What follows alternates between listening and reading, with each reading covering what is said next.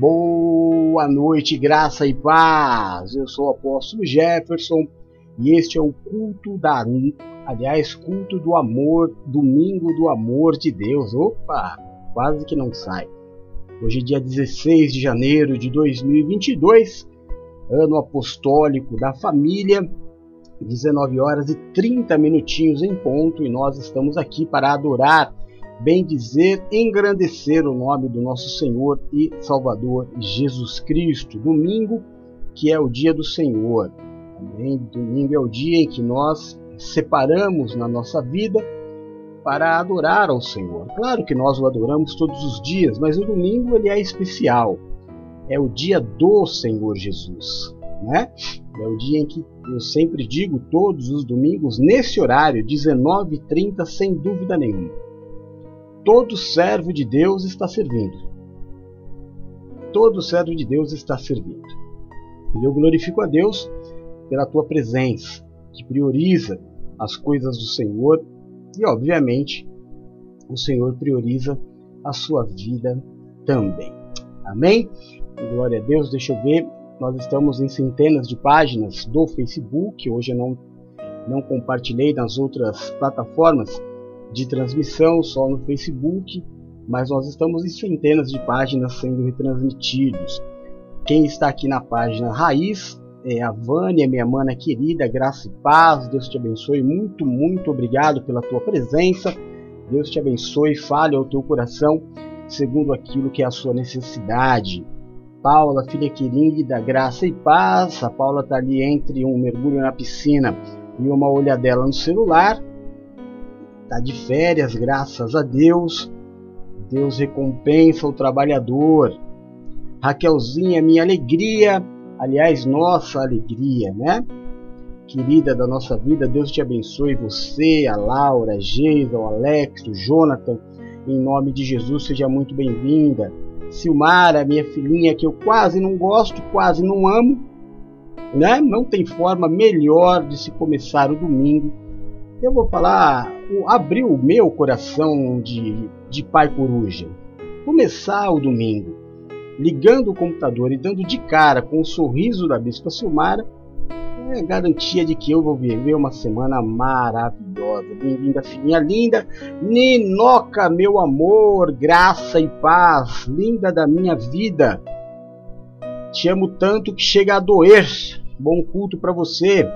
Du, filho lindo, graça e paz, seja bem-vindo, lindo da minha vida. Deus te abençoe, te dê um bom culto em nome de Jesus. Valéria, meu amor, graça e paz, seja bem-vinda. Bom culto para você. Elvira, meu amor, minha amigona, minha irmã de tantos e tantos anos. É sempre uma alegria maior te ver aqui, meu amor. Obrigado por você estar aqui. Bom culto para você, que Deus fale ao teu coração, meu amor. Jussara, linda da minha vida, graça e paz, boa noite, seja bem-vinda. Bom culto para você, meu amor, que Deus fale ao teu coração em nome de Jesus, viu? Para você aí, toda, toda a sua família. Drizinha linda da minha vida, filha que eu amo tanto. Já nasceu o nenê e tá escondendo de mim, por que tá com medo que eu vou roubar o nenê? Vou roubar o neném não, mas que ele vai me, ser apaixonado por esse voo que ele vai ter, não tenha dúvida que vai. Amém.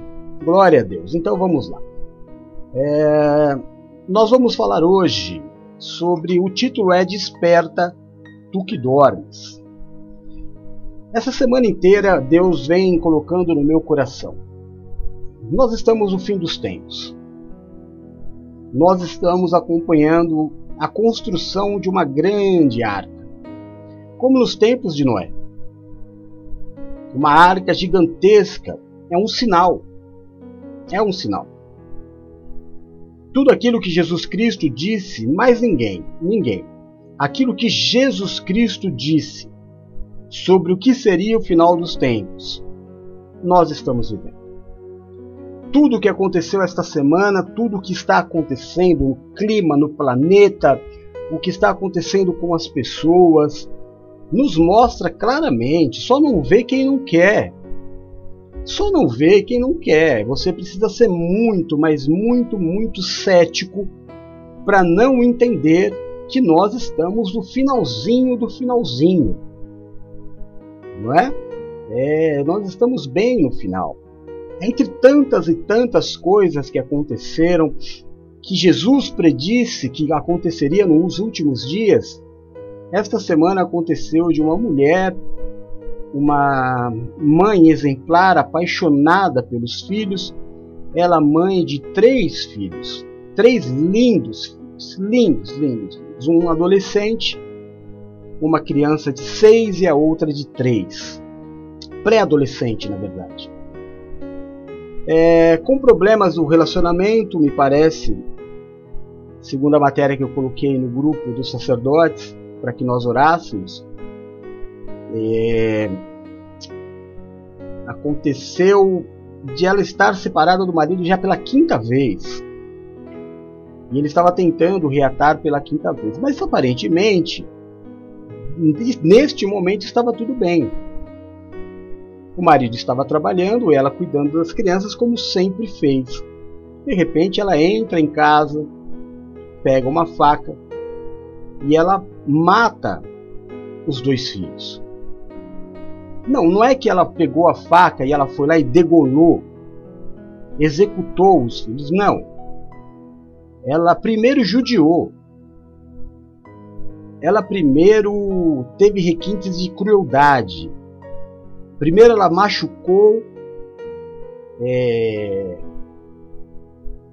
fez as crianças sofrerem, e depois de sofrer, ela então deu golpes fatais nas duas crianças, uma de 6 e a outra de 3 anos.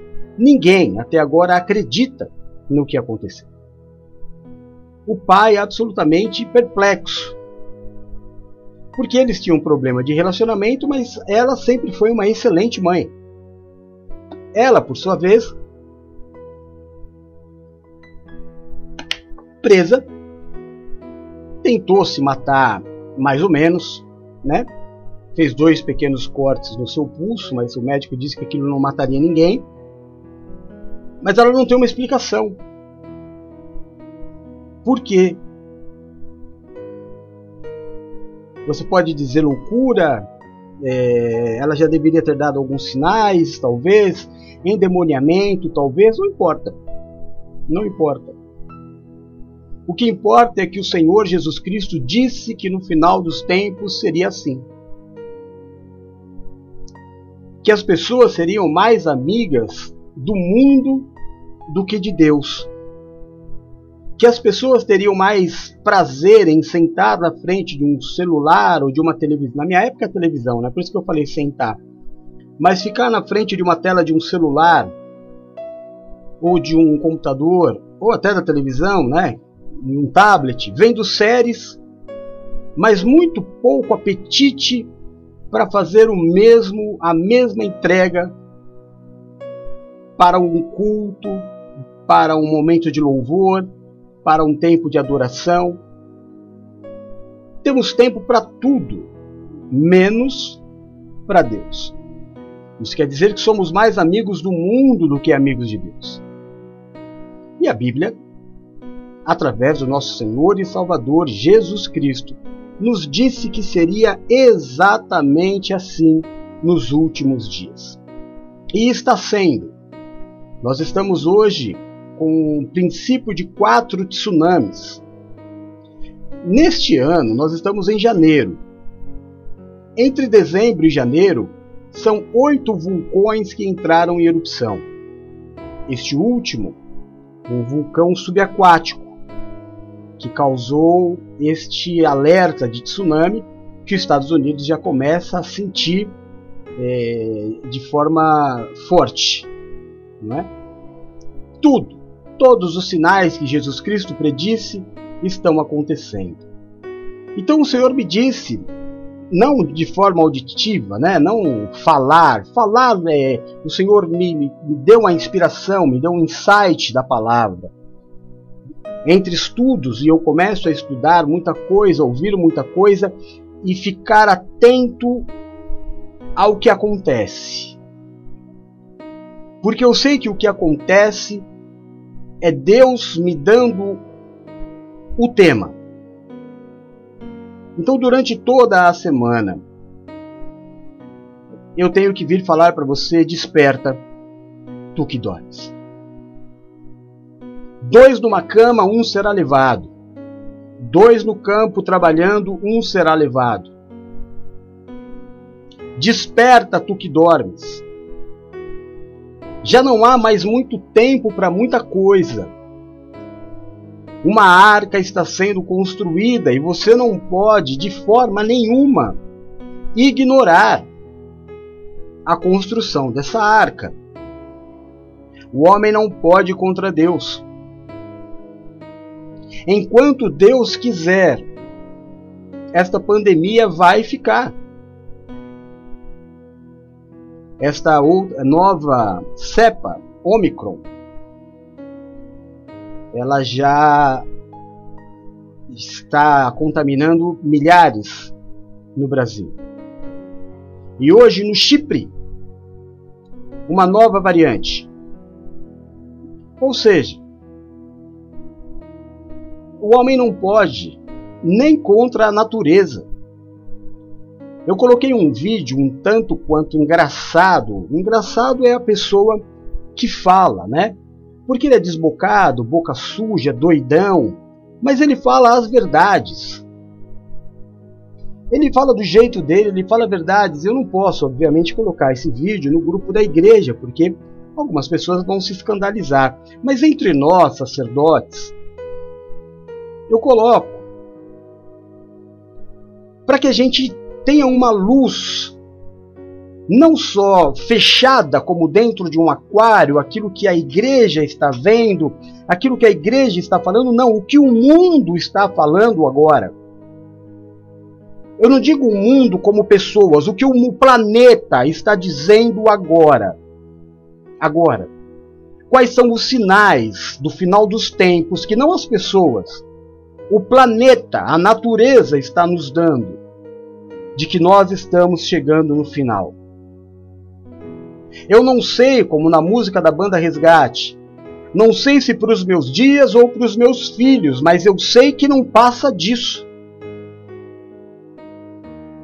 E que está se tornando cada vez mais correr atrás do vento, construir qualquer outra coisa que não seja a sua salvação. Confirmar a sua salvação. Viver em santidade e fazer aquilo que é a vontade de Deus. Deus tem para mim e para você, meu irmão, tempos de alegria em meio à crise. Deus tem para mim e para você tempos de vida no meio da morte. Mas é necessário que nós despertemos do sono. É necessário parar de correr atrás do vento e, pelo amor de Deus, isso não é papo de profeta apocalíptico. Isso é papo de alguém que tem acompanhado a vacinação de uma dose, de duas doses, de três doses, de quatro doses, e que agora a gente sabe que de seis em seis meses vai ter que ser vacinado.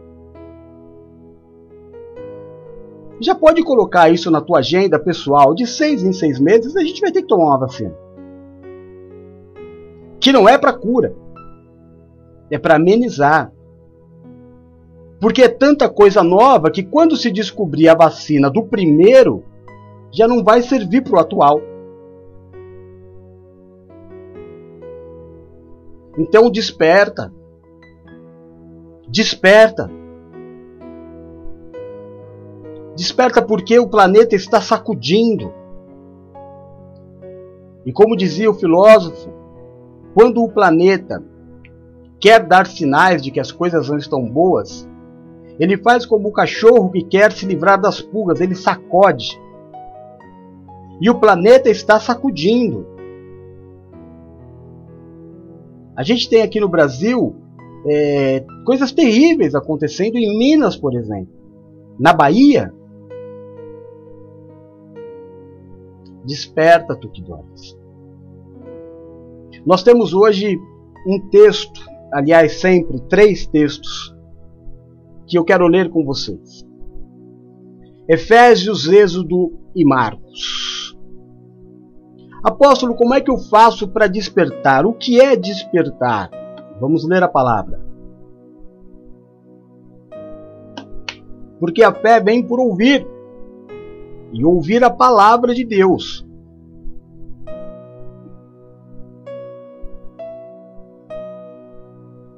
Vamos ler aqui é, o primeiro texto, Efésios capítulo 5, versículo 14, depois de 21 a 33, diz assim: versículo 14: Por isso diz: Desperta, tu que dormes, e levanta-te dentre os mortos, e Cristo te esclarecerá.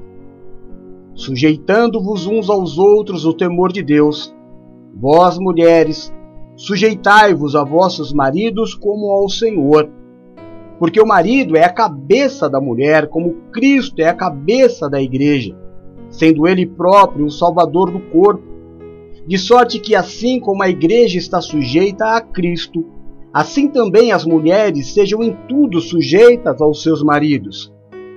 Vós, maridos, amai vossas mulheres como também Cristo amou a igreja e a si mesmo se entregou por ela, para a santificar, purificando-a com a lavagem da água pela palavra, para apresentar a si mesmo igreja gloriosa, sem mácula, nem ruga, nem coisa semelhante, mas santa e irrepreensível.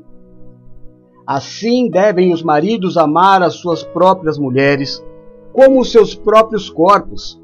Quem ama sua mulher ama-se a si mesmo porque nunca ninguém odiou a própria carne, antes a alimenta e sustenta, como também o Senhor faz a igreja. Porque somos membros do seu corpo, da sua carne e dos seus ossos. Por isso deixará o homem seu pai e sua mãe, e se unirá à sua mulher, e serão os dois numa carne. Grande é este mistério. Digo-o, porém, a respeito de Cristo e da Igreja. Assim também vós, cada um em particular, ame a sua própria mulher como a si mesmo, e a mulher reverencie o marido. Agora vamos ao segundo texto de Êxodo 17, versículos de 11 a 13. E acontecia que quando Moisés levantava sua mão, Israel prevalecia, mas quando ele baixava sua mão, Ameleque prevalecia. Porém, as mãos de Moisés eram pesadas, por isso tomaram uma pedra e a puseram debaixo dele para assentar-se. E Arão e Ur sustentaram as suas mãos, um de um lado e o outro do outro. Assim ficaram as suas mãos firmes até que o sol se pôs. E assim Josué desfez a Ameleque e seu povo ao fio da espada. Marcos 10, 42 a 45 diz assim: Jesus os chamou e disse: Vocês sabem que aqueles que são considerados governantes das nações as dominam, e as pessoas importantes exercem poder sobre elas. Não será assim entre vós. Ao contrário, quem quiser tornar-se importante entre vós deverá ser servo, e quem quiser ser o primeiro deverá ser, deverá ser escravo de todos, pois nem mesmo o filho do homem veio para ser servido, mas para servir e dar a sua vida em resgate de muitos. Vamos orar? Senhor, nosso Deus e nosso Pai, no nome do Teu Filho Jesus Cristo, Senhor, nós nos apresentamos a Ti como igreja, como Teu corpo, em espírito, carne e ossos. Deus de amor e misericórdia, eu quero apresentar a Ti, meu Deus, cada uma das vidas que aqui está. Aonde chegar o som desta palavra, aonde chegar a imagem deste culto, Pai. Invade as casas, as famílias, o ser dos teus filhos com o teu Espírito Santo. A tua palavra diz que é na, orden... na comunhão dos justos que o Senhor ordena a tua bênção. Que quando duas ou mais pessoas se reunissem em seu nome, o Senhor se faria presente. Que seja assim neste domingo, Senhor. Que as janelas do céu se abram sobre a vida dos teus filhos, dando a ele a medida justa daquilo que eles precisam para a família, para o sustento, para a sua saúde, Em nome de Jesus, Pai. Só o Senhor sabe aquilo que é o melhor para nós, a necessidade de cada um de nós. Nós te pedimos, perdoa os nossos pecados, as nossas falhas, assim como nós perdoamos aqueles que pecaram contra nós. Tira, Senhor Jesus, de sobre nós o julgo, a acusação, o peso e a maldição causada pelo pecado. Nos habilita a vivermos a Sua vontade, que é boa, é perfeita e é agradável. Deus de misericórdia, neste momento da pregação da tua palavra, que não saia da minha boca palavras humanas ou aquilo que eu queira dizer, mas que em todo momento teu Espírito ministre a minha vida e a vida dos meus irmãos que aqui estão. Repreende, Deus de amor, todo valente que se levantar contra esta palavra. Lança ao abismo e desde já seja dada a ti a honra, a glória, o louvor, o domínio e a majestade. Nós oramos no nome santo e poderoso de Jesus Cristo. Amém e amém. Graças a Deus. Amém? Então vamos lá. Três textos, divididos numa ordem lógica, para que você tenha o total entendimento daquilo que o Espírito Santo de Deus quer passar para você neste domingo. O primeiro texto fala sobre a composição da família cristã. Então, é claro, irmão, entenda bem o que o apóstolo vai dizer. Hoje, existem vários tipos de família. Existem homens que se casam com homem, mulheres que se casam com mulheres, é, homens que têm várias mulheres, mulheres que têm vários homens, mulheres que fazem filhos de forma independente, não é? É, nós temos mães solteiras, nós temos muitos tipos de família. Todas elas têm o seu valor. Todas elas são tratadas individualmente por Deus. Quando nós falamos de família cristã, nós queremos dizer da família de Cristo. Qual é o padrão da família cristã, da família de Cristo? Deus sonha conosco. Deus sonhou comigo, Deus sonhou com a Geisa, Deus sonhou com a Adriana, Deus sonhou com a Vânia, Deus sonhou com a Paula, com a Jussara, com a Valéria, com a Renata. Deus sonhou com cada um de nós. E para isso, ele contou com um homem e uma mulher. Deus escolheu na terra, e já naquela época existia todo tipo de família que você pode imaginar. De todo tipo. Principalmente é, homens que tinham várias mulheres. Mas Deus estabeleceu uma família padrão cristã.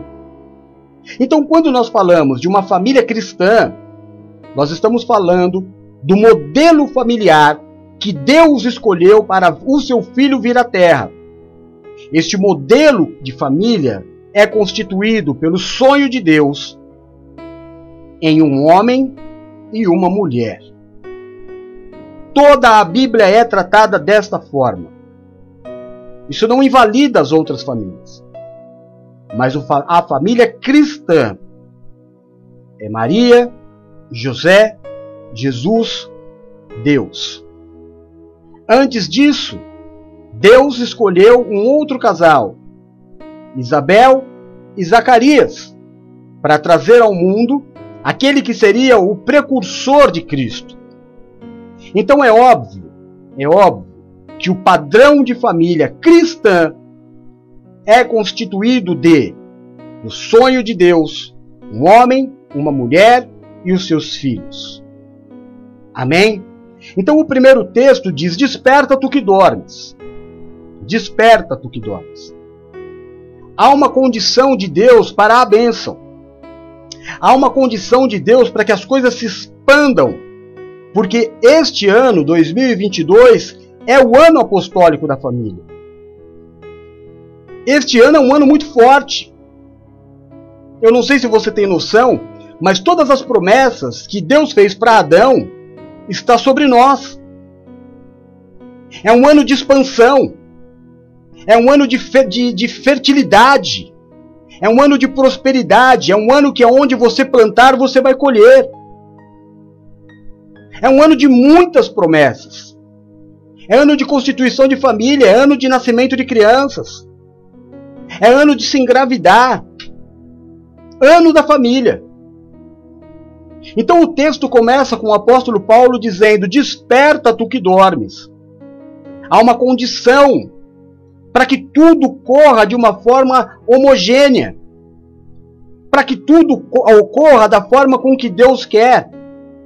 Então ele começa dizendo no primeiro texto: Mulheres, a tua função, preste muita atenção, mulheres, por favor, preste muita atenção no, em tudo o que eu vou dizer agora, a partir deste momento. ele diz para as mulheres se sujeitarem aos seus maridos, apoiarem os seus maridos. É como o texto começa. Submetam-se aos seus maridos. Por quê? Porque depois o Senhor ele diz que o marido é o cabeça da casa. Que assim como Jesus está para a igreja, o marido está para a família. O marido deve amar a sua esposa como Cristo amou a igreja a ponto de dar a sua vida por ela. Mas entende uma coisa. No último texto que nós lemos, o que, que a palavra diz? Que quanto maior é o ser, mais ele serve. Que o próprio Senhor Deus, quando esteve entre nós, não veio para ser servido, e sim para servir o maior ser do universo. Veio para servir. Quando se dizia, não hoje em dia, porque hoje em dia tudo é, é, tudo é guerra, a gente vive no fim dos tempos, onde todo mundo odeia todo mundo. Grupos são fechados, é homem contra mulher, mulher contra homem, homem contra homossexual, homossexual contra, contra família, família contra. E aí, irmão, é uma bagunça, não pode falar nada. Porque quando se está no meio de uma guerra, tudo que se fala é, é agressão. E a gente não vem de uma geração assim. A gente vem de uma geração onde era tudo, tudo permitido. Porque nada era violência. Nós não vivíamos em guerra. Hoje o mundo está em guerra. As pessoas estão divididas em clãs, em grupos. E cada grupo odeia o outro como que para sobrevivência, é como uma selva. Então o que eu quero dizer aqui agora é um ditado que a vida inteira eu ouvi, e é verdade. Atrás de um grande homem sempre existirá uma grande mulher. Jamais existirá um grande homem que não tenha tido por trás de si uma grande mulher o apoiando, o suportando, dando apoio para que ele não caísse. O grande segredo do sucesso de uma família é a mulher. O grande sucesso o grande segredo do sucesso da humanidade é o posicionamento feminino. Porque o homem foi dado força. Porque o homem foi dado energia para trabalhar, para sustentar, para lutar, para ir para a guerra. Mas a mulher foi dada sabedoria. Mas a mulher foi dado sensibilidade. A mulher foi dado o dom de falar. Jamais existirá uma casa estruturada se não houver uma forte mulher nessa família. Deus sabe bem quem ele criou. Deus sabe as características que ele deu na criação para Adão. E as características que ele deu para Eva quando ele a criou, porque foi Deus que criou. Adão não tem a característica de ser o ajudador de Eva, ele não tem a característica. Eva nasceu tirada já da costela, que é para andar do lado, que é para ser o apoio. É claro que se você colocar em, em disputa intelectual, de sensibilidade, de feeling, homem e mulher, vai acontecer o que tem acontecido. As mulheres vão disparar na frente. O homem só vai vencer a mulher na força. Em todas as outras coisas, o homem não vai vencer a mulher. Não vai. Mas aí então o que acontece? Sabendo disso, que a mulher é o pilar que edifica a casa, e para você destruir um lar, irmão, abala a estrutura. Abala o pilar. Se você destruir o pilar que sustenta a casa, ela vai cair. Então Deus criou a mulher com esse intuito de ser a base para o marido, de ser a apoiadora, de não permitir que ele caia, de dar força, de impulsionar. Tem mulher que não sabe, eu não sei porquê. Eu não sei porquê. Mas a mulher ela tem essa coisa de empurrar o homem. A mulher ela faz o homem. O homem que tem uma grande mulher por, por trás dele, ele tem 90% de chance de dar certo na vida. Agora tem outras, outras famílias em que a mulher é forte. A mulher dá o apoio. Mas o homem é um banana. Ele não faz nada do que precisa ser feito. Eu estava conversando com a, com a, com a Valéria ao. Eu não sei há quanto tempo atrás, graças a Deus a gente conversa bastante. Sobre um, uma, um casal que nós conhecemos que se separou. Já há algum tempo é, tinha um problema. Só que a verdade deste casamento é que existia uma grande mulher, muito forte essa mulher, que eu não conheço há, muito, há tanto tempo assim. Né? A gente não conhece há tanto tempo assim. Mas a gente conhece já há um tempo que dá para ter uma base de que durante todo este tempo foi ela que apoiou, em muito tempo foi ela que sustentou, em muito tempo foi ela que, que, que trabalhou. Ela não questionou, ela não xingou, ela fez a parte. Só que o camarada não quis. Muito pelo contrário. Muito pelo contrário. Aí aconteceu a, a, o rompimento. E eu disse para Valéria, eu falei, olha, ele pode até um, dia encontrar alguém. Mas é o dia que ele encontrar esse alguém que ele vai ter ideia de quem ele perdeu.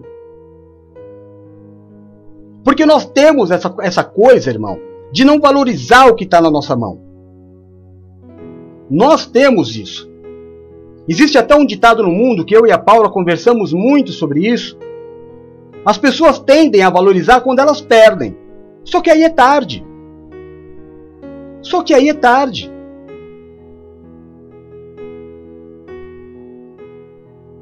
Então a gente precisa entender o que Deus quer. Primeiro eu preciso entender, mulher, vocês são mais fortes. Porque se o homem fosse mais forte, ele apoiaria, mas não, é a mulher que tem que apoiar. Então a estrutura da família parte da mulher, da sabedoria da mulher, da força da mulher. Porque o maior se sujeita. Porque o maior serve mais. Você entendeu? Olha como começa o texto de Paulo e olha como termina lá embaixo.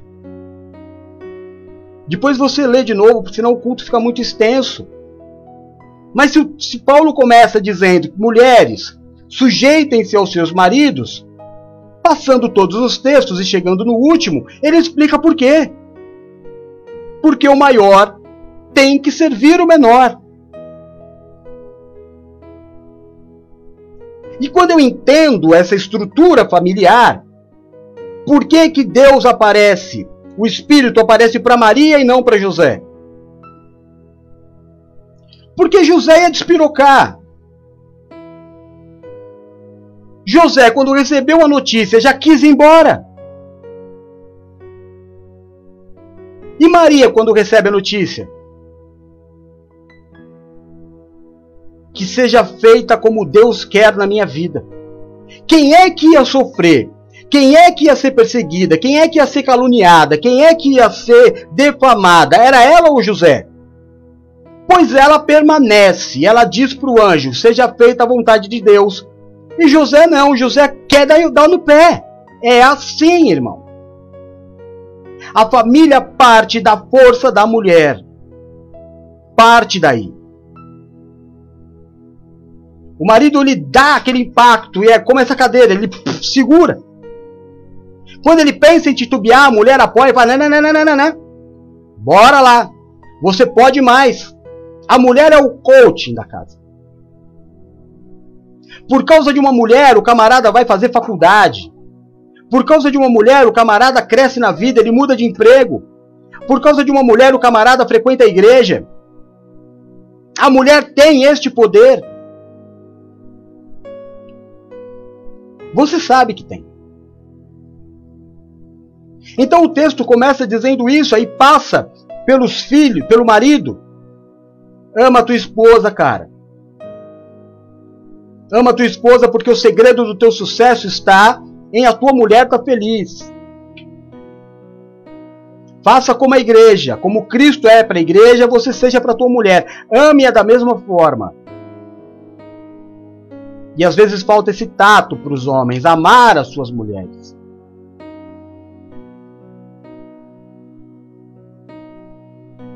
Marido precisa fazer, fazer o corre. Sabe? Ele precisa sonhar, não para ele, para a família. Precisa sonhar para a mulher, investir na mulher, investir nos filhos. Olha, teve um tempo, a gente está junto a. A gente vai fazer oito anos. Isso quer dizer que nós estamos há nove anos juntos. Teve um tempo em que. Deixa eu ver quem está aqui. A Adriana teve que começar a pregar. Teve um tempo que eu, apóstolo, tive que investir na Adri. Ou você acha que ela nasceu bispa? Ou você acha que ela nasceu com, assim? Ela nasceu com os dons, mas há necessidade do sacerdote investir. Dar oportunidades. Como é que eu cresço sem oportunidade? Como é que eu cresço se ninguém me enxergar? E a Adri foi passando, foi evoluindo, foi crescendo, foi falando melhor, foi falando mais, foi perdendo a vergonha, hoje é uma bispa. Papel de pai para filho. Eu investi na Adriana. Agora eu faço o mesmo com a nossa caçula, que é a Valéria. Hoje eu coloquei os números, a primeira, é, o prime, a primeira, o trabalho que ela fez depois da unção, ela alcançou 30 mil pessoas. Há duas semanas atrás, ela alcançou 2.800, não me eu coloquei no grupo hoje. Feliz por Deus estar usando a nossa caçulinha como usou a todos nós. E isso que eu fiz de, de elogio para ela hoje, cansei de fazer para a presbítera Luciana. Como a unção fez diferença na vida da Lu, a gente lembra, a gente falava disso. É investimento. O pai investe no filho. O pai não compete com o filho, o pai investe no filho. O pai não tem inveja, medo. O, o pai quer ver o filho crescer. O pai quer ver o filho arrebentando. Sabe? Eu quero ver a Adriana pregando, a Adriana arrebentando no altar e levando vidas e orando e fazendo. É isso que eu quero. Eu não tenho medo. Muito pelo contrário, eu tenho orgulho. Orgulho. Porque se em um tempo algumas pessoas não quiseram enxergar, eu enxerguei. Porque o pai enxerga o filho. Porque Deus nos enxerga. E o que Deus quer de nós é a nossa evolução. Desperta tu que dormes. E agora a gente está feliz em ver os resultados da, da, da Valéria. Eu estava vendo o Du falar hoje com, com, a, com a Sil, na escola bíblica. O meu sonho era ser pastor, hoje eu sou bispo primaz. Tudo que eu sonhava na minha vida, um dia, quiçá, Deus, me levanta como um pastor. Eu quero ser pastor da obra, eu quero pregar, pregar no ministério. Mas Deus tinha muito mais, bastava que alguém o amasse, o enxergasse, investisse e amasse.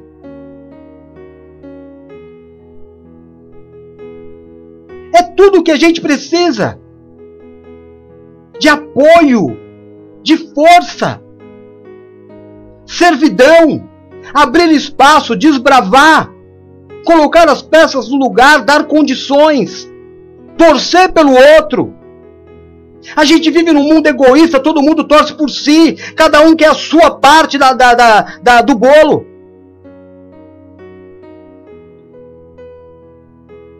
Eu tinha uma tia chamada tia Odila, foi a que cuidou de mim quando eu nasci. Quando ela ia em casa, ela, eu pedia para ela fazer sempre é, é, bolinho de chuva. E ela ia lá, ela fazia os bolinhos de chuva. Ela não comia um. Ela fazia para todo mundo. Porque o prazer dela era ver todo mundo comendo o bolinho que ela tinha feito. Sabe qual é o prazer da minha vida, irmão? O prazer da minha vida como sacerdote é olhar para os filhos na fé que eu criei, é ver pregando, é saber que a todo momento uma palavra está sendo pregada porque eu obedeci ao Senhor, porque eu investi, porque eu amei, porque eu dei chances, porque eu ensinei, porque eu briguei. E tem uma coisa que eu sempre falo com o Bispo Eduardo, sempre. Todo mundo me ama. Até a primeira bronca.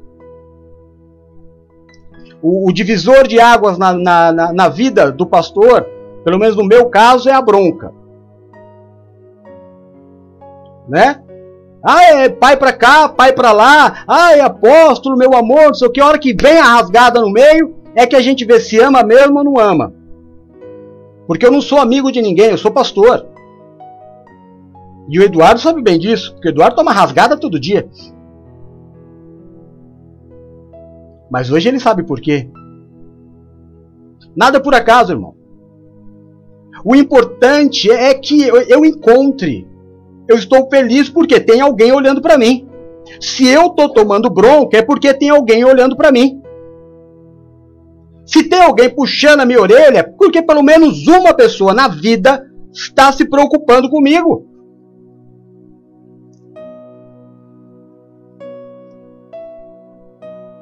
Amém? Então a estrutura da família é essa. Esta é a estrutura familiar. Deus sonha. O homem trabalha. O homem sustenta. A mulher sustenta o homem. Apoia o homem. Se submete ao homem. Porque o mais forte, o maior, serve ao menor. Porque se Deus fez primeiro o homem, e o homem nasceu da, e a mulher nasceu do homem, o homem nasce da mulher. Então já não há diferença entre homem e mulher, e sim naquilo, no motivo pelo qual Deus sonhou com as nossas vidas. Mas apóstolo, qual é a importância do meu de eu, de eu dar esse apoio para o meu marido? Vou te explicar. Porque o marido é o sacerdote do lar. Porque manter o sacerdote posicionado é a garantia da vitória.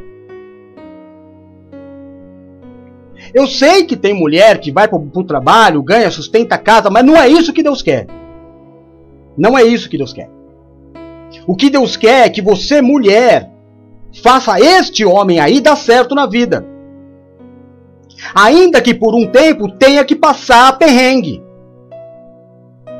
Porque não é para você, mulher, sustentar a casa. Não, pode trabalhar, pode fazer tudo, mas invista no teu marido para ele ser grande. É o que Deus quer. É, é aí que escorre a bênção. Porque no segundo texto a gente viu que houve uma batalha. E o povo estava lá no campo de batalha e Moisés estava num lugar separado. Enquanto o povo estava em batalha, Moisés estava com o braço levantado, o povo tinha vitória. Josué guerreando lá embaixo matava todo mundo. Quando Moisés cansava o braço e o braço baixava, o povo apanhava. Quando perceberam isso, arrumaram uma pedra, sentaram bonitinho o, o, o Moisés, que era o sacerdote, e seguraram a mão de Moisés para o alto. E a palavra diz que a hora que o sol se pôs, Josué já tinha tido a vitória. O sacerdote da tua casa, o Moisés da tua casa, é o teu marido. Se você quer uma vida de paz, se você quer uma vida abençoada por Deus, você tem que manter a mão do teu sacerdote de pé. As mãos do teu marido precisam estar de pé. Então você precisa ser aquela que vai incentivar, que vai falar, vai servir, é verdade. Mas é aquela que vai fazer o camarada dar certo. Amém? Aí então eu fiz uma estrutura para nós, é, durante a semana, entendermos melhor esta palavra. Nos tópicos que eu dividi o culto deste domingo, começa em primeiro lugar. Desperta tu que dormes. A primeira ação, servir a igreja para que ela gere sacerdotes. Amém? De onde saem os sacerdotes? De dentro da igreja. Então, se eu não tenho igreja, eu não tenho sacerdote. Se eu não tenho sacerdote, eu não tenho mais igreja. Então, eu preciso trabalhar para que a igreja não feche. Para que a igreja não feche. Eu preciso servir a obra de Deus para que ela continue gerando homens de Deus.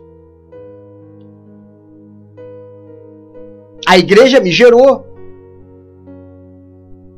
Eu fui criado na igreja Renascer em Cristo. Eu fui aperfeiçoado na igreja Batista da Lagoinha. Este ministério gerou Bispa Paula. Este ministério gerou Bispa Silmara. Este ministério gerou Bispo Eduardo.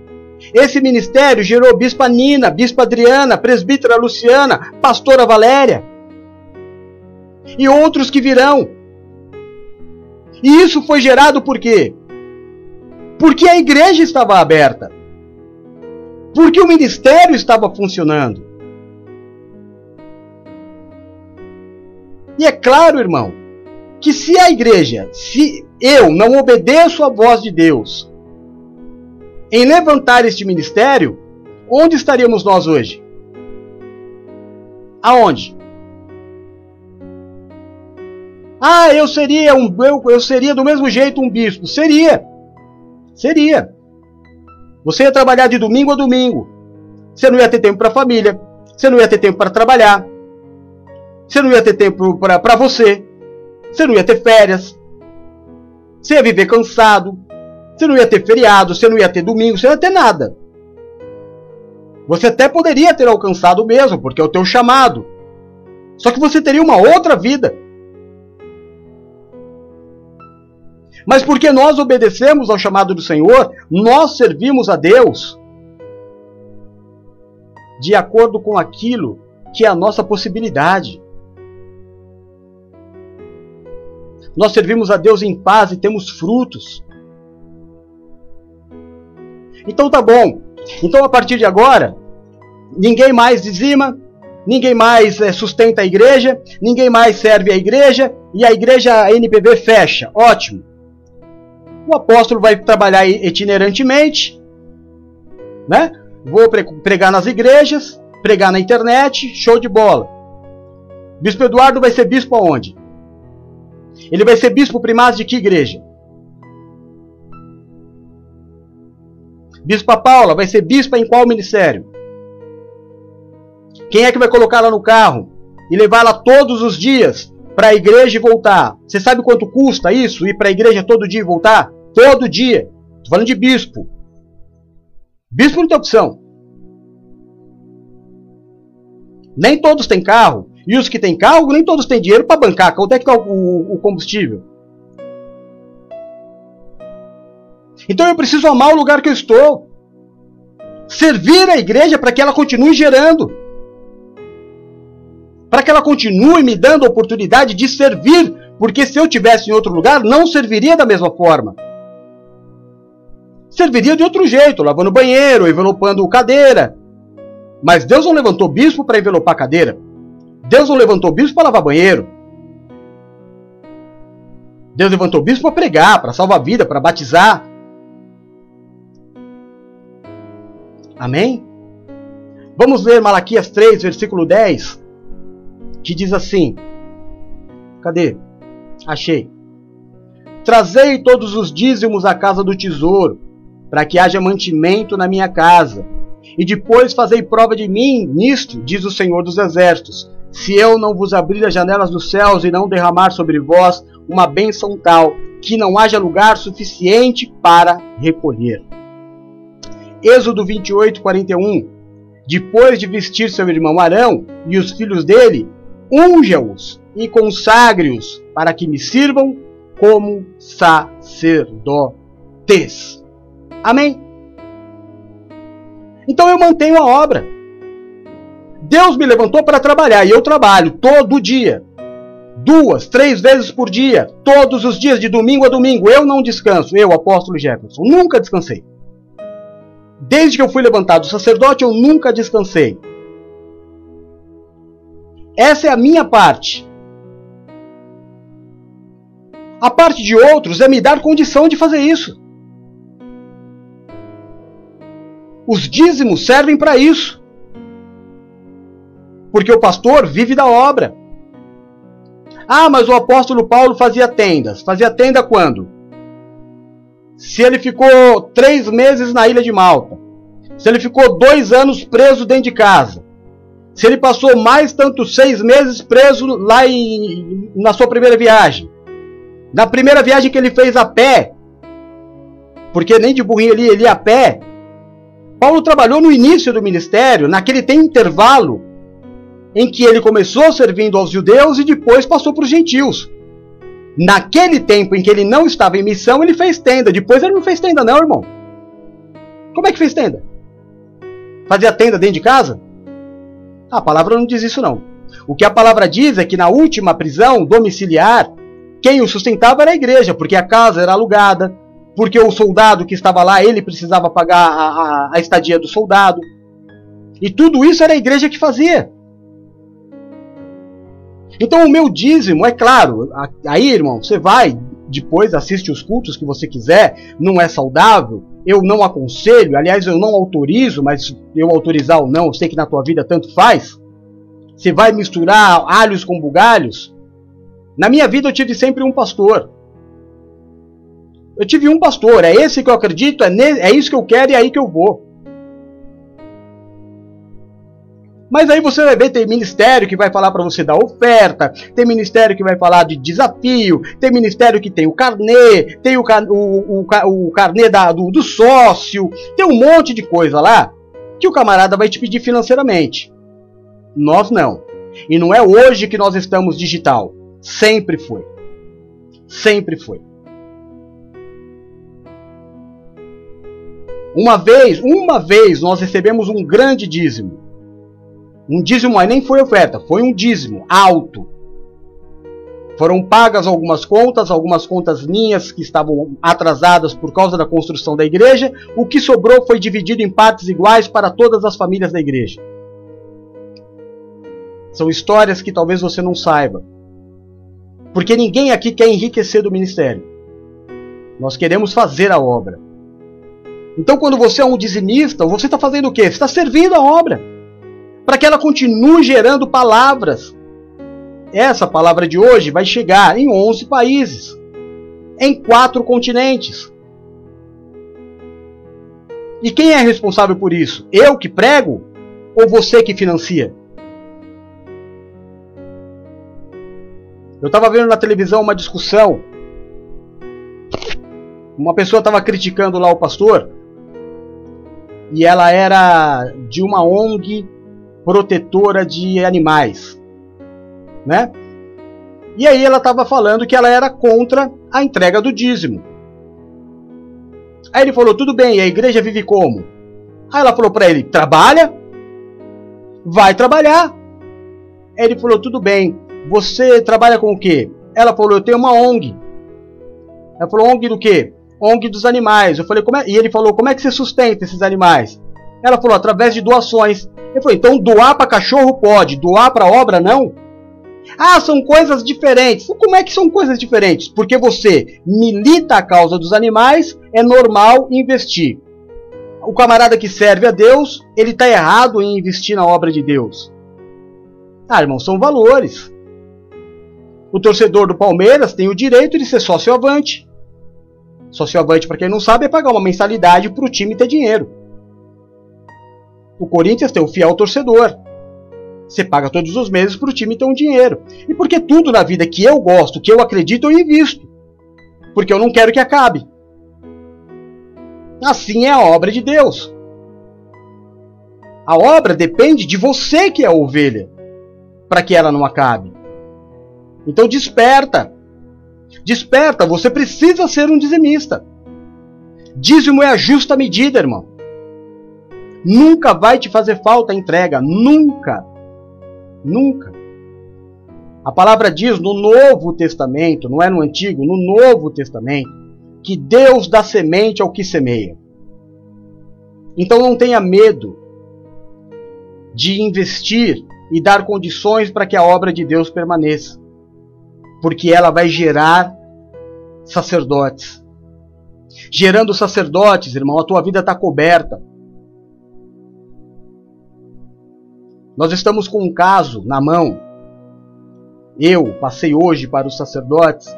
Nós estamos com um caso na mão hoje de uma obra de feitiçaria que está matando a pessoa.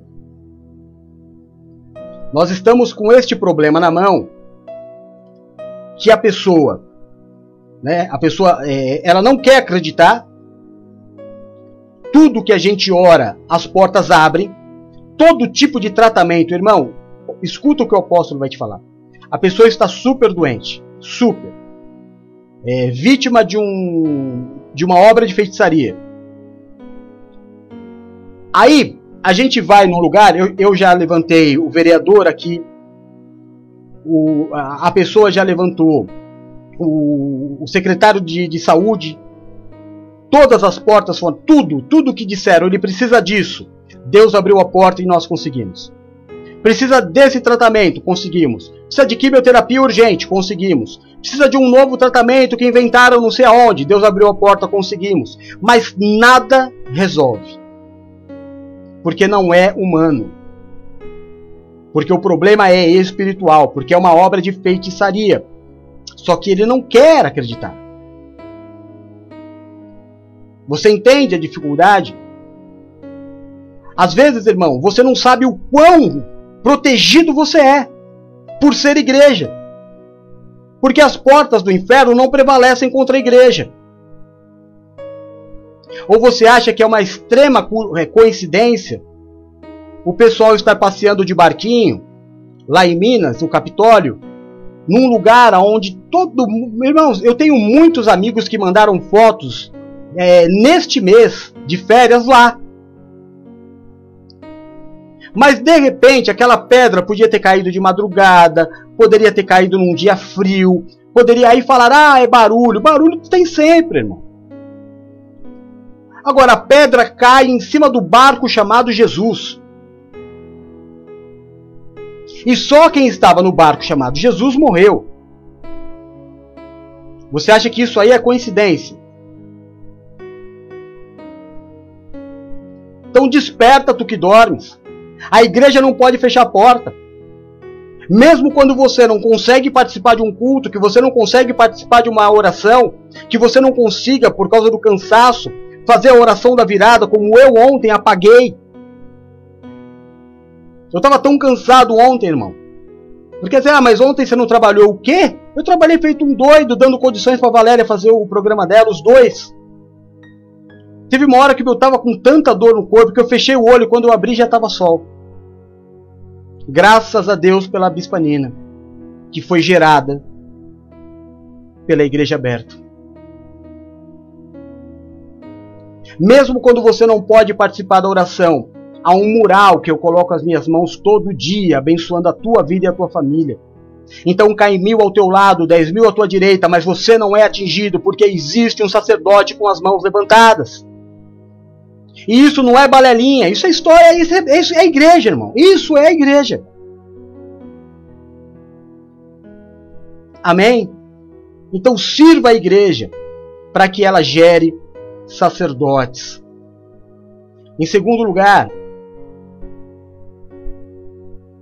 peraí.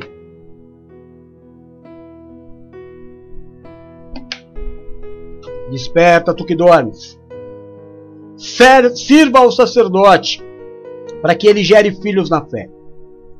1 Timóteo capítulo 1, versículos de 1 a 2 diz assim: Paulo, apóstolo de Jesus Cristo, segundo o mandado de Deus, nosso Salvador, e do Senhor Jesus Cristo, esperança nossa, a Timóteo, meu verdadeiro filho na fé.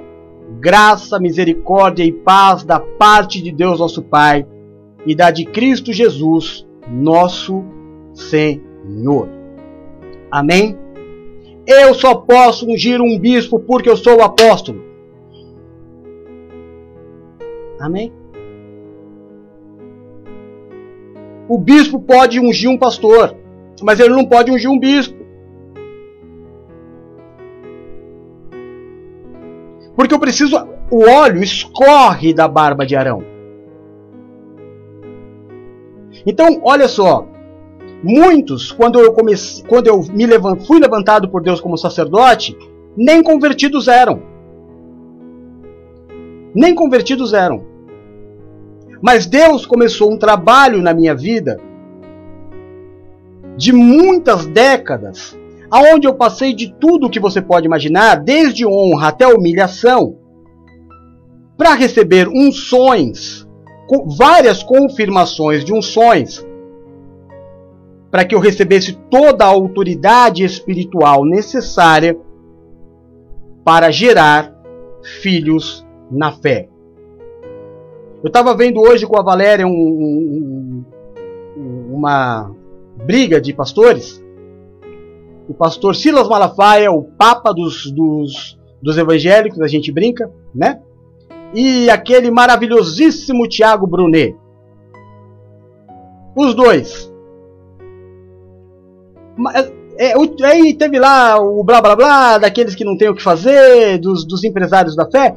Mas aí o, o, o Silas Malafaia falou algo interessante para ele. Ele falou: a tua MBA, os teus, as tuas empresas, as tuas premiações, ah, o, número de faculdades que você tem, é, experiência profissional que você tem, as viagens que você fez, não te habilitam a ser um pastor. Para gerar filhos na fé, você precisa ser eleito de Deus. Você precisa ser o cara que Deus pegou, tratou desde o início, sofreu o que você não vai precisar sofrer. O bispo Eduardo, que é o bispo primaz do ministério, ele está comigo há oito anos. Em oito anos, ele é bispo primaz do ministério.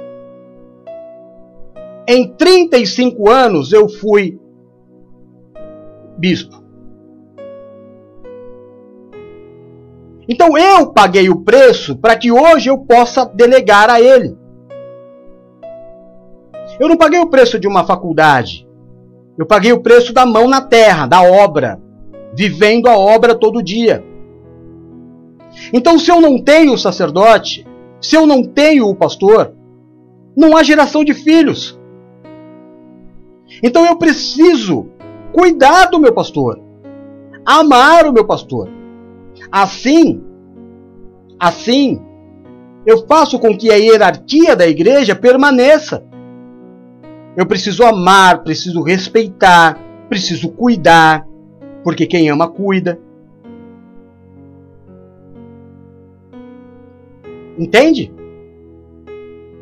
E aí, tendo um sacerdote constituído por Deus na igreja, este sacerdote tem a autoridade espiritual de gerar filhos. Eu espero que você tenha entendido. Em primeiro lugar, eu preciso ter a igreja. Em segundo lugar, essa igreja precisa ter pastor. Amém? Em terceiro lugar,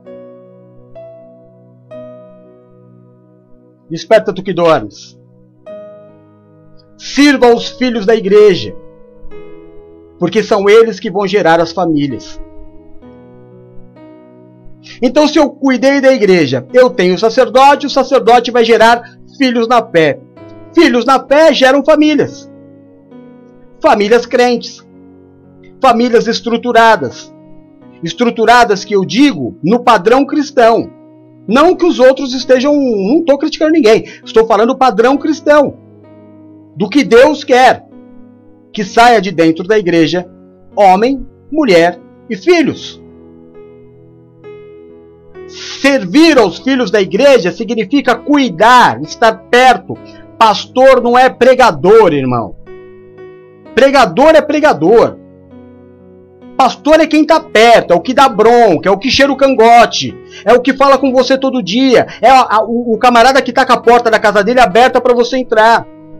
Eu, eu mesmo, fiquei 30 anos no ministério que eu nunca estive na casa do meu, do meu pastor.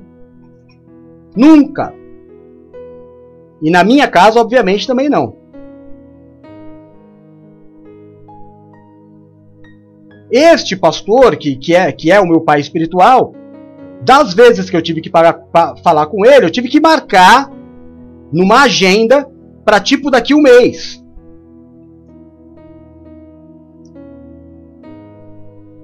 Isso quando não, ele não podia me receber e eu tratava com o bispo, o presidente da igreja, esse sim me recebia a todo momento. Não na sua casa, mas no, no, no escritório dele. Mas me recebia. Mas pastor não é o que prega. Pastor é o que cuida. Pastor é o que fala com você todo dia, o que você frequenta a casa. Não é o camarada que você vê lá de longe e fala assim: ah, aquele é o meu pastor. Como assim? Ele já foi na sua casa? Já viu onde você mora? Sabe o, a sandália que você está calçando ou não? Você já foi na casa dele? Viu como ele vive? Viu se ele está enriquecendo com os teus dízimos? Com as tuas ofertas? Tudo isso você precisa saber. Esse é o teu pastor. Então o pastor, ele cuida dos filhos para que eles cresçam estruturados. Eclesiastes 9, 9, vamos ver o que diz? Diz assim: Desfrute a vida com a mulher a quem você ama Faça isso todos os dias desta vida, sem sentido que Deus dá a você debaixo do sol. Todos os seus dias sem sentido. Pois essa é a sua recompensa, na vida pelo seu árduo trabalho debaixo do sol. Vai beijar na boca, vai abraçar, vai namorar, se é casado, vai fazer amor. Vai fazer tudo junto, os dois como se fossem só um. Bispa Paula, Bispa Paula tá aqui, ó. É, a última a escrever. A Valéria tá em cima, a Valéria não, não participou. Nós fomos nós fizemos um que eu me lembro, um é, nós fizemos um, um retiro de casais. E incrível. Quando nós chegamos no lugar, foi aquele retiro que eu ministrei naquela água gelada por quase duas horas e ninguém conseguia ficar dois minutos, né? Porque o Espírito Santo de Deus estava em mim. Agora, quando nós chegamos lá, impressionante. Homens foram para um lado, mulheres foram para o outro. Eu chamei todo mundo e falei assim: eu vou comprar algemas. Porque isso aqui é um encontro de casais. Aonde você for, leva a tua mulher. Vai jogar bilhar, leva a tua mulher. Vai jogar bola, leva tua mulher, porque pelo menos este fim de semana vocês vão passar um do lado do outro. E foi mó barato. Aliás, nós fizemos muitas coisas que foram muito legais. Não foram valorizadas. Não é? Se esqueceram muito rápido. Mas nós fizemos coisas maravilhosas. Quando passar tudo isso, a gente vai fazer de novo. Mas é necessário se investir. É necessário cuidar, é necessário, é, sabe, saber da dor que a pessoa está passando, orar individualmente ou orar é, em secreto, mas saber qual é o problema que a pessoa está passando.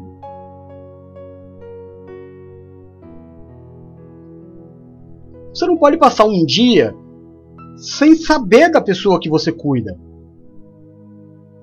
Porque eles vão gerar filhos. A igreja gera sacerdote. O sacerdote geram filhos. E os filhos geram família. Amém? Em quarto lugar, desperta tu que dormes. Aí depois de tudo isso, a gente serve a família para que ela gere filhos. Viu que interessante? O sacerdote gera filho, que é o povo da igreja. Né? Então aqui, a, a, a Renata, a Geisa, a, a, Paula, a Valéria, a, gente cria, a, a igreja, o sacerdote gera filhos. Esses filhos viram uma família. E essa família gera filhos. Às vezes literalmente. Às vezes literalmente. Se conhece, namora, é instruído, obedece, faz as coisas certo, respeita os tempos, não é? Passa por todo o, o, o processo que Deus deseja para um casal, conhece, namora, noiva, casa, tem filhos. É o caminho natural. É o caminho. Então a gente serve a família, cuida da família, porque ela vai gerar filhos. Filho, filho e filhos na fé. Isaías 23, 4. Envergonhe-se Sidom, pois o mar, a fortaleza do mar, falou: Não estive em trabalho de parto, nem dei à luz, não criei filhos, nem eduquei filhas. Vergonha. Árvore que não dá frutos é arrancada e lançada ao fogo. Nem sempre a culpa é da, da árvore, né? Às vezes a culpa é de quem não cuidou. Eu não posso ser estéreo. Aliás, ano, ano apostólico da família, ninguém é estéreo. Esse ano todo mundo vai gerar filho. Vai gerar filho. Filho na carne, barriga crescendo e filho na fé. Em nome de Jesus. Porque aos olhos de Deus é vergonhoso. A Bíblia diz que sábio é quem ganha vidas para o Senhor. Sábio não é quem ganha dinheiro. Sábio não é quem adquire bens. Sábio é quem ganha vidas para o Senhor. Então seja filho na fé. Seja filho na barriga. Vai ser gerado. Eu creio. Em nome de Jesus. Porque Deus é bom. Em quinto lugar, irmão, desperta tu que dormes. Aí a gente serve os filhos para que eles gerem para a nação uma santidade que o mundo não conhece. Você vê como quem ama cuida e tudo é uma questão de cuidado. Desde lá do início, eu cuido da igreja que gera o sacerdote, que gera filhos na fé, que gera família, que gera filhos, e os filhos geram uma geração santa de verdadeiros adoradores que adoram ao Senhor em espírito e em verdade. Provérbios 22, 6 diz assim, ó.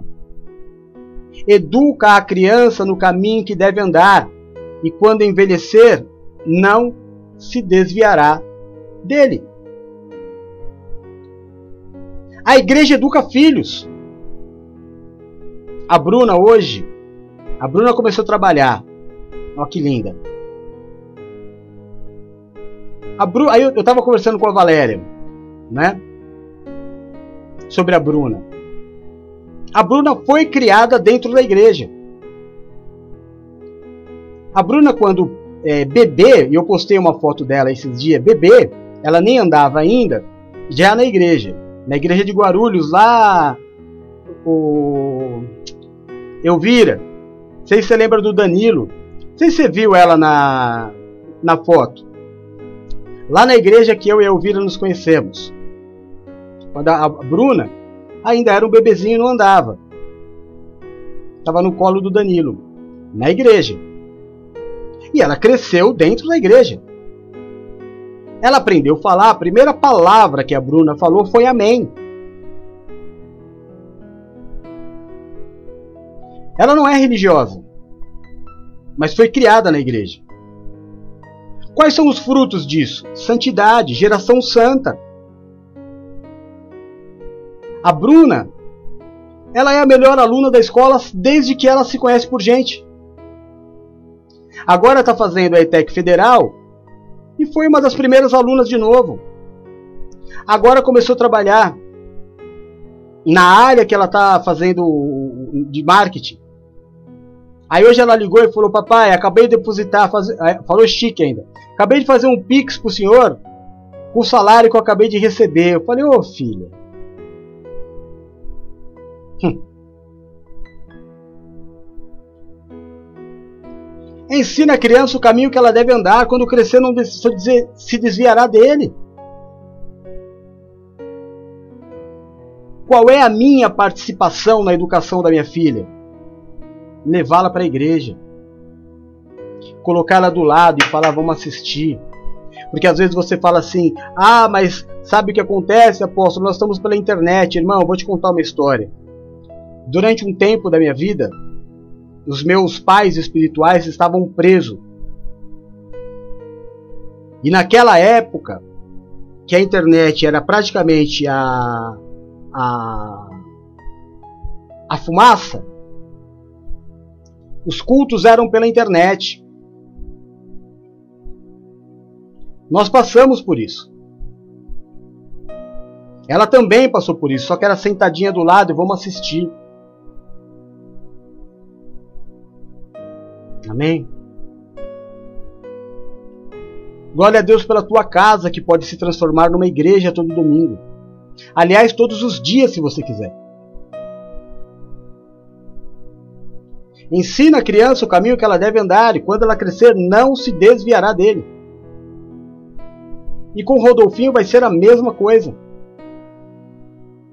A Bruna não tem outra visão. A Bruna, ela, a imagem que ela tem em mim é de altar, a imagem que ela tem da mãe dela é de altar. Não existe outra coisa para lembrar de nós. Então vale muito a pena. Eu tenho muito, muito orgulho da minha filha, muito orgulho. Claro que esse dinheiro que ela depositou na minha conta não é para mim, né? É dela, porque ela não tem conta. Falei para ela que eu ia gastar tudo, mas eu falei brincando. mas é uma benção, irmão. Experimenta.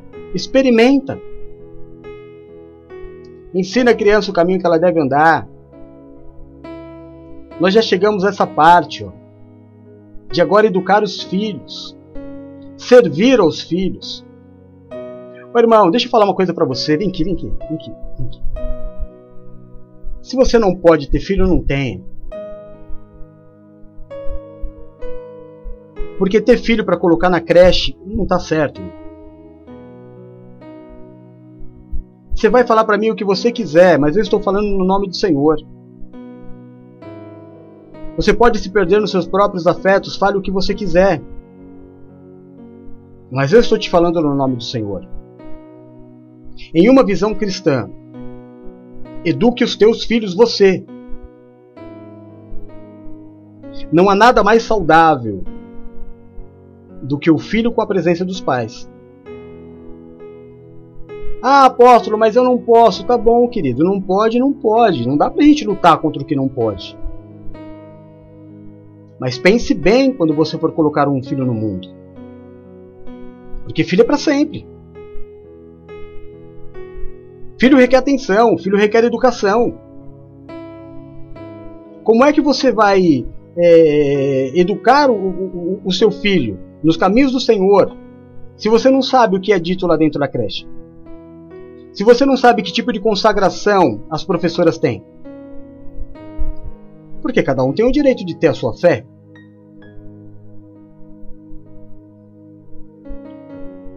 Então, principalmente os primeiros anos de vida, é fundamental que o seu filho olhe para você, que ele veja você, que ele aprenda a falar com você, que ele seja abençoado por você. Não dá, não dá, irmão. Não dá, não dá. Mas o ideal é investir nos filhos. Porque aí olha a situação que a gente vive. Vem cá, olha a situação que a gente vive. Não dá para ser submisso ao marido. Né? Não, não, não, consigo ser submisso ao meu marido, até porque eu não quero ser submisso ao marido. Não posso cuidar do meu filho.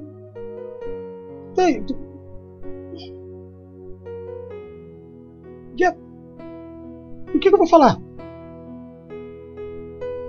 O que, que eu vou falar? Se tudo que é ensinamento bíblico da palavra de Deus para bênção da família, para bênção da tua vida, para bênção da sociedade, você não consegue fazer. Aí, irmão, deixa a vida me levar, a vida leva eu. Seja o que Deus quiser.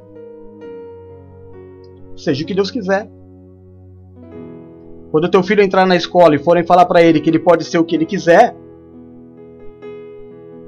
ele vai aprender isso.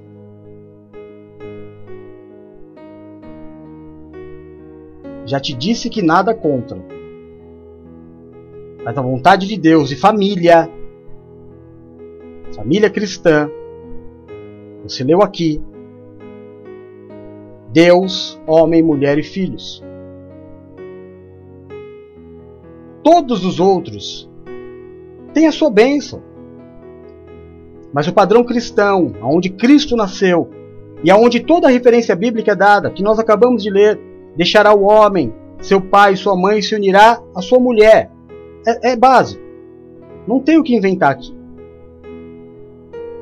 Então, se você quer que o teu filho tenha uma vida, um padrão cristão, ele vai ter que andar com você, minha irmã, meu irmão. Vai chegar uma hora que obrigatoriamente você vai ter que deixar ir. Mas ele já vai ter uma base. Confia em mim. Mas esse negócio de não dar tem que acabar. Das coisas de Deus, não é que tem que ser. Para eu viver a bênção, tem que ser. Amém? Em último lugar, para nós terminarmos o culto de hoje. Depois que eu fiz isso, irmão, a vontade de Deus para minha vida é, é, é esse ciclo. É que eu mantenha a igreja. É que eu mantenha o meu pastor. O meu pastor vai gerar sacerdotes, filhos. Os filhos vão gerar famílias. As famílias vão gerar herdeiros, filhos, ou na carne ou na fé. Ambos, na carne ou na fé, gerarão uma geração abençoada e santa. Feito isso, irmão, uma coisa que eu sempre ouvi falar, sempre. Mãe que leva o filho para a igreja não busca na cadeia. Então, se eu cumprir esse ciclo, se a minha igreja está saudável, se o meu pastor continua gerando filhos, os filhos família, as famílias filhos, esse ciclo, essas engrenagens estão funcionando, eu deito e descanso. Eu deito e descanso porque o Senhor está satisfeito com a minha vida. E nada vai me faltar, nem o grande, nem o pequeno, porque Deus abençoa aqueles que são deles, Deus conhece os que são dele. Deus conhece o coração do homem, irmão. Sabe quem é de blá blá blá e sabe quem é de verdade. Deus sabe. Ou se sabe.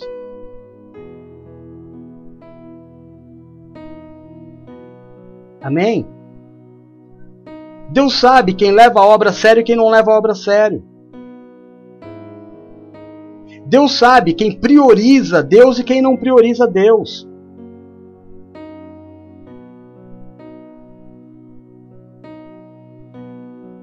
Eu vi um eu vi um culto, eu vi um culto que a igreja tem bastante gente, é uma igreja grande. Eu só não sei qual é a denominação. O culto durante a semana começa às 8 horas. E o pastor, ele é conhecido pastor Enem. Por que pastor Enem? Porque 8 horas ele fecha a porta da igreja. Ninguém entra. O culto é às 8. Ah, mas eu perdi o ônibus. Não entra. Não entra, irmão. E, e, eu não posso dizer que ele está errado. Sabe por quê? Porque o, o mesmo fato aconteceu com Noé. Quando a arca fechou a porta, todo mundo bateu. Abre, abre, eu quero entrar. Fechou. O culto é às 8, a igreja está aberta desde as 8 da manhã. Você chega às 8 e 5, irmão. Você fala o que para Deus? É, é, procura na internet, Pastor Enem. O camarada já sabe, não vou conseguir chegar, não vou. Oferta manca eu não entrego. Ou eu vou servir em espírito e em verdade, ou eu vou priorizar, ou eu não vou. E ele não quer saber, viu, irmão? Se tiver três, ele pega, prega para três, se tiver mil, ele prega para mil. Mas ele está ensinando a igreja a ser reverente ao Senhor. Ele deita e dorme. Você entende? Ele deita e ele dorme. Que é o sexto tópico deitar e ter os sonos dos justos, por saber que cumpriu a vontade de Deus. 2 Timóteo 4, versículos de 5 a 7 diz assim: Mas tudo, mas, não, perdão, mas tu, se sóbrio em tudo, sofre as aflições, faz a obra de um evangelista, cumpre o teu ministério, porque eu já estou sendo oferecido por aspersão de sacrifício, e o tempo da minha partida está próximo. Combati o bom combate, acabei a carreira e guardei a minha fé. Seja sóbrio, irmão, não viaja. Aí, Bispo Silmara. apóstolo Paulo disse: não viaja. Mas não pode pôr isso na Bíblia. Então, sede sóbrios, meu irmão. Abre os olhos, você está lidando com Deus, você não está lidando com homens. Sabe, a gente prega, prega, prega, prega, prega, uma hora a palavra tem que entrar. Hoje de manhã teve escola bíblica. Qual a tua vontade de crescer? São dois bispos dando aula bíblica, de graça. De graça. Porque em todo lugar. É, bispo. Porque em todo lugar, qualquer coisinha que for fora do culto, você tem que pagar.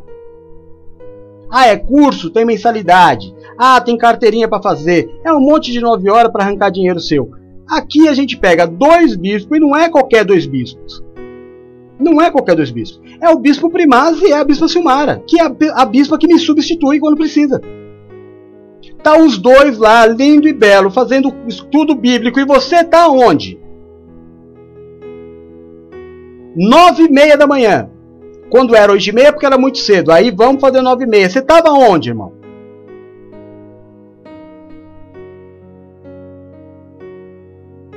Misericórdia. Eu só posso dizer misericórdia. Eu sei que o bispo Eduardo, a bispa Silmara, coloca a cabeça no travesseiro e dorme, porque sabe que fez a vontade de Deus. Com sobriedade combater o bom combate, guardaram a fé. E você, irmão?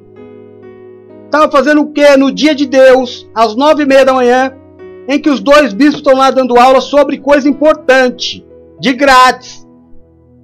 Porque se fosse pago, você ia. Mas aí você não valoriza o amor. Ninguém valoriza o amor. Parece que quem ama é trouxa. Ah, eu posso fazer qualquer coisa porque ele me ama mesmo.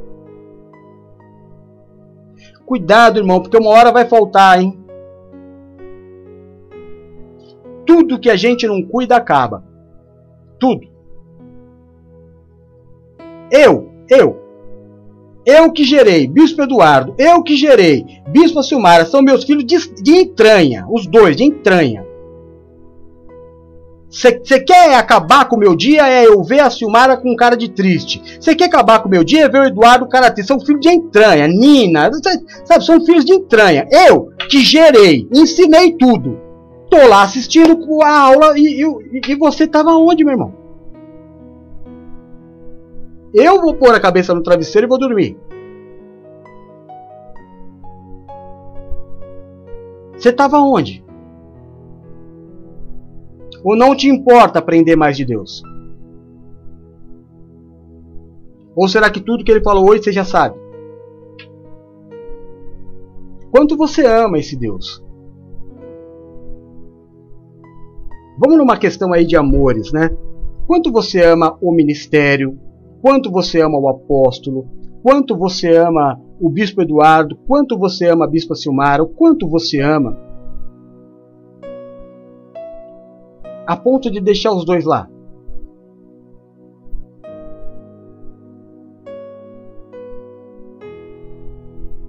Você clicou no curtir o vídeo deles? Para no final eles falarem assim: Poxa, pelo menos ó, o pessoal gostou. Ou nem clicou em curtir. Porque se for do youtuber que você gosta, você clica em curtir. Compartilha, coloca nas, nos grupos. Se eu estiver mentindo, pode falar, irmão.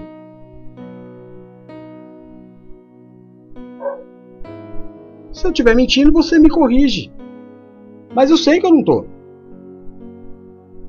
Durante o dia inteiro é uma trocação de vídeo de, de TikTok para lá, para cá, para lá, para cá, para lá, para cá, para lá, para cá.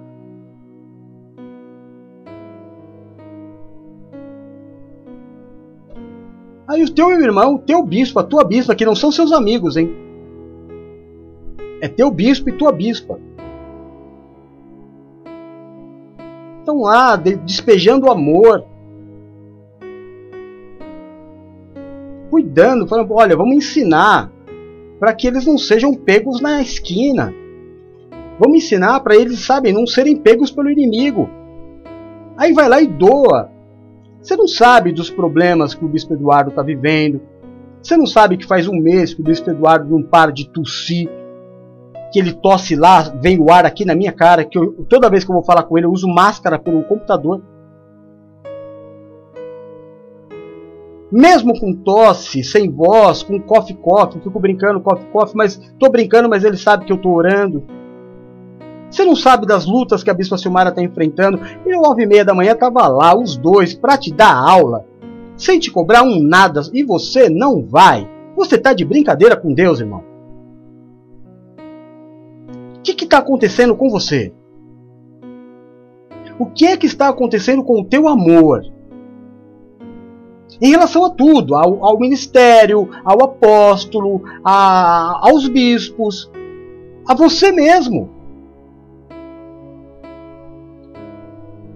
O apóstolo faz culto ao meio-dia e da igreja entram duas, três pessoas.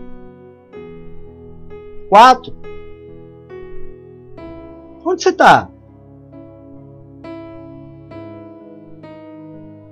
Aí, aí tem culto às quatro. Aí tem, tem, tem live ou culto é, às nove agora. Depois tem oração às onze. Onde você está, irmão? Aonde você está? Aonde você está? Aí você vai pedir oração só a hora que a casa cai. A hora que o casebre desaba, a hora que a doença bate na porta, a hora que chega má notícia, aí você vai querer orar, irmão. Não é assim, meu irmão. A vida é uma a igreja é uma cobertura. Eu fico debaixo da cobertura. Se fizer sol, ele me guarda do sol. Se chover, me guarda da chuva. Mas eu estou sempre debaixo. Eu não preciso participar de tudo, mas uma, um momento do dia, em um momento do dia você tem que entregar essa oferta, irmão. Por sabedoria. A Vânia tá, verdade. Tá mesmo? E quando não entra, me avisa. Quando não entra, fala, apóstolo, estou trabalhando, não, não posso. Eu falo, vou orar por você mesmo assim, filha. Você está entendendo o que o apóstolo está falando? Ou não? Em 24 horas a gente faz muito trabalho, porque a gente não para de trabalhar. A gente trabalha bastante. Em um momento, nem que seja no culto da virada, na, na oração da virada à noite, para você apresentar os teus pedidos ou o teu agradecimento, irmão, 10 minutos do teu dia. O que está acontecendo com o teu amor? Tem uma arca sendo construída, irmão, pelo amor de Deus. Olha os sinais. Olha os sinais batendo na nossa porta todo momento. Todo momento. Será que a gente vai pagar um preço por não comercializar a fé? Será que é isso, irmão? Será que se nós é, continuarmos pregando o amor, a gente não vai conseguir a fidelidade? Porque só vai valorizar se tiver que pagar?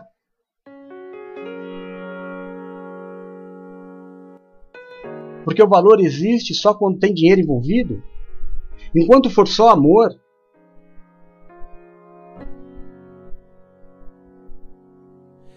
Ô meu irmão, minha irmã, vem aqui. O que está acontecendo com você?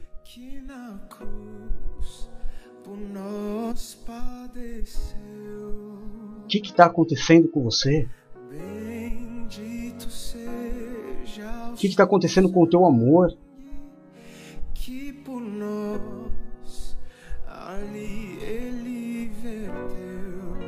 Todo mundo aqui te ama demais. Tudo que é feito aqui é feito por você. É para abençoar a tua casa, abençoar a tua vida, abençoar a tua família, os teus negócios.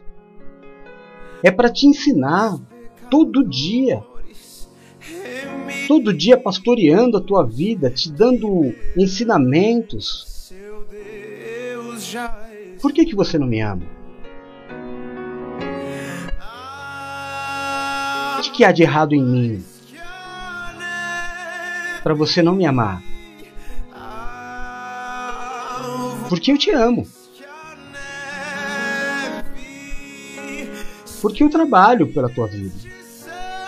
Porque eu oro por você. Não tem uma só pessoa aqui que um dia tenha me chamado que eu não tenha te atendido.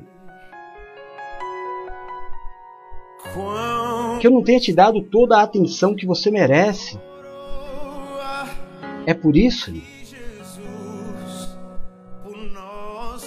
É porque bacana é aquele que você fala, preciso falar com o senhor, e ele fala, deixa eu ver na minha agenda um tempo.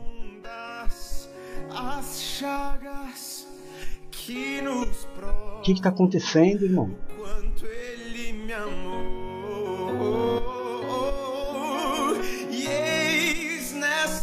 Eu tenho feito tudo o que eu posso e às vezes até o que eu não posso.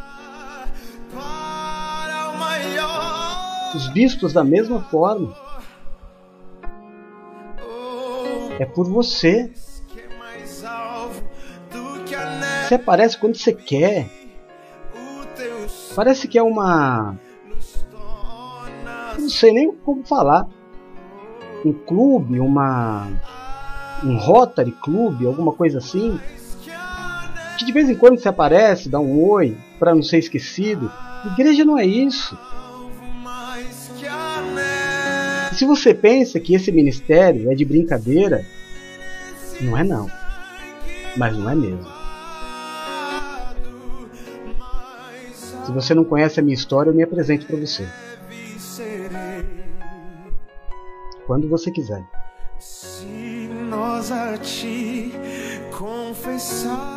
Aqui pode ter tudo. Só não é de brincadeira. Não tem uma só pessoa que ande comigo que ande em miséria, em dores. No mundo tereis aflições. Sim. Mas o tem de bom ânimo e venci o mundo está em cada um de nós durante todos esses oito anos que nós estamos juntos.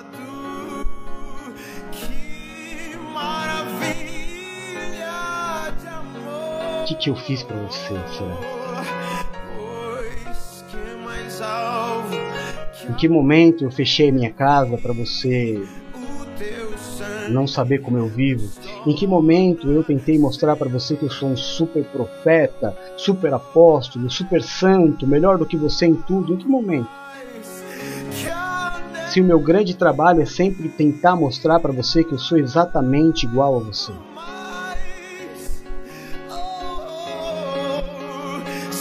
Faz uma forcinha aí, irmão. Me ama. Ame esse ministério que é um presente de Deus para cada um de nós.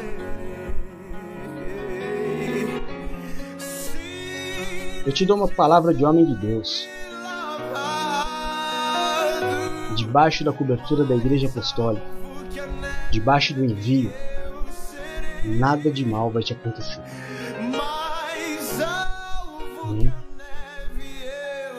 O amor,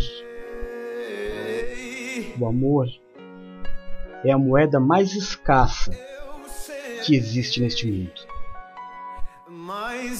Só que o amor é o que mais existe neste ministério. De todas as partes. Todas as partes. Vamos orar? Senhor Deus e Pai de amor. Muito obrigado por esta semana que se inicia.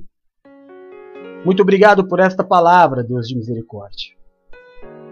Muito obrigado porque, se em algum momento da nossa vida nós estávamos dispersos, sonolentos, essa palavra nos despertou. Interessante quando o Senhor Jesus disse: Não dormita nem toscaneja o guarda de Israel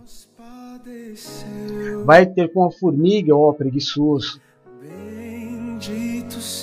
Em tantas e tantas palavras, o Senhor nos desperta a voltar ao primeiro amor, à atitude, a ter fé, e a fé é a obra. É fazer com que tudo isso que nós aprendemos hoje aconteça. A igreja aconteça, o sacerdote aconteça, os filhos aconteçam, as famílias o ano apostólico da família, o sonho, a maternidade, a prosperidade, aonde colocarmos as mãos, sermos bem-sucedidos, o cessar da briga, a cura sobrenatural, tudo isso está sobre a minha e a sua vida. Ah, Jesus Cristo, Rei dos Reis e Senhor dos Senhores.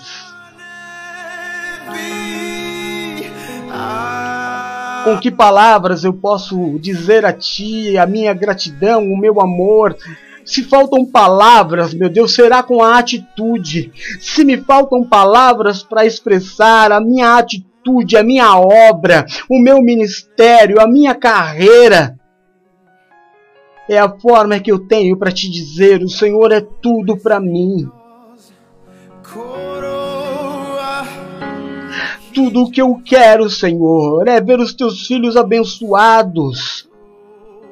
É ver os teus filhos andando por um caminho de vida. É fazer com que eles deixem de sobreviver e passem a ter vida, vida abundante. Que os teus filhos levem as tuas coisas a sério. O Senhor é a árvore da vida. O Senhor é o supridor de todos os nossos sonhos, de todas as nossas necessidades. Tudo, tudo está em ti. A cura está no Senhor. A alegria está no Senhor. Os dias de riso estão no Senhor. O crescimento, o casamento, o filho, o novo emprego, o ministério, tudo está em ti, Senhor. Que esta palavra entre no coração dos teus filhos. Que hoje, meu Deus, comece a ser gerado dentro deles amor. Amor, amor pela igreja, amor pelo sacerdote, amor pelos filhos, pela família. Amor, meu Deus, amor, gera amor dentro dos teus filhos. Eu te peço, Senhor, em nome de Jesus. Em nome de Jesus. Amém. Graças a Deus. Amém. Deus seja louvado. Que essa palavra entre no teu coração, que essa palavra te faça refletir. Se você puder, assista mais uma vez, ouça, Daqui a pouquinho, daqui a poucos minutos, o podcast está pronto. Você pode colocar no fone de ouvido, dormir ouvindo. Ouça mais uma vez.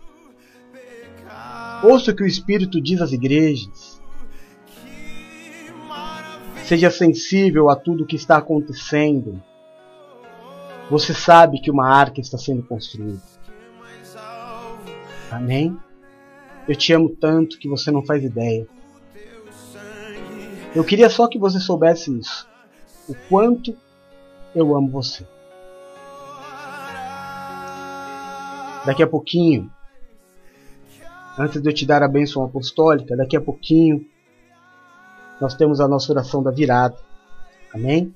Amanhã ao meio-dia, nós temos o culto do, do amor de Deus, a tarde do amor de Deus, ao meio-dia comigo, às 16 horas com a Paula ou com o Eduardo, às 9 horas nós temos a live do Bom Encontro, grande bênção.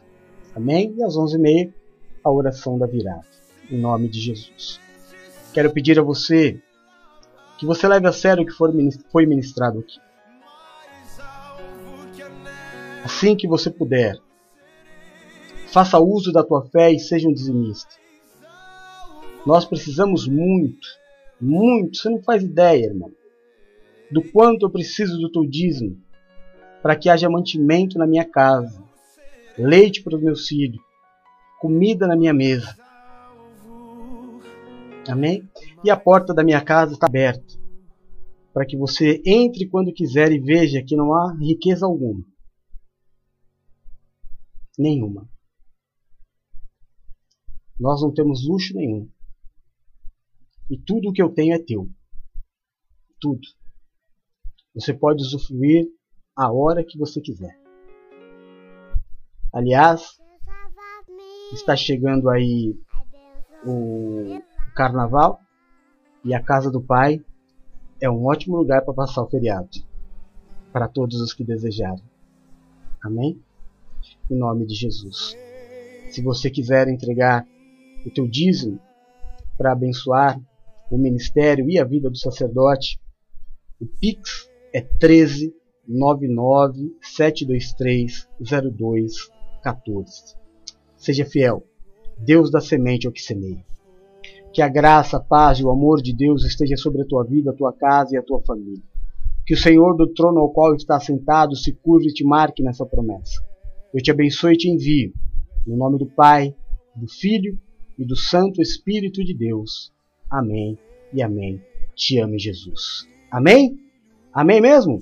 Então, glória a Deus. Então, Deus abençoe aqueles que entraram depois é, que eu já tinha cumprimentado a todos. Sejam bem-vindos. Amo vocês. Geisa Linda está aqui. Manavan já tinha falado. Quem mais entrou? Gideone, eu vi que estava por aqui. Irmão querido. Helena Linda! Aí, Elvira! Elvira já tinha visto. Lindas da minha vida. Quem mais está aqui que eu passei batido? Luluzinha já estava? Acho que já, né? É que depois do culto eu não lembro, né, irmão? Todo mundo que tava. E também o chat aqui ele sobe e aí ele apaga. Mas amém. Glória a Deus. Fiquem com Deus. Daqui a pouquinho a gente se vê de novo. Daqui a pouco não. Amanhã. Hoje não mais. Tá bom? Fiquem com Deus. Amo vocês em Jesus. Um beijo. Fui. Tchau.